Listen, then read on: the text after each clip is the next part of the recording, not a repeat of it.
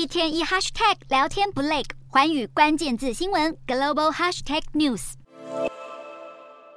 中央外事工作委员会办公室主任王毅仍已抵达莫斯科，与克里姆林宫商讨乌俄战事。克宫也不排除王毅与普丁会面的可能性。据称，此行访俄的目的就是要增加北京在乌俄战事的影响力。是否会促成中国领导人习近平亲自访俄，还不得而知。而在二十四日乌俄战争满周年之际，预料中国国家主席习近平将发表和平演说。目前无从得知具体内容将会是什么，但有看法认为，以中国和俄罗斯的交情，相信习近平不会谴责俄罗斯，最多就是画出不能升级成核战争的红线，对促进俄乌和平谈判效力有限。王毅除了前往俄罗斯，这趟访欧行程接连两日与匈牙利总理和匈牙利外交部长西亚尔多会面。双方就乌俄战事交换意见。王毅与匈牙利外长谈话时也称，中国与匈牙利等爱好和平的国家一同为早日停火与持久和平努力。另一方面，中国外交部长秦刚二十日，英国外交发展大臣科维利互通电话。秦刚强调，中国并非英国的挑战和威胁，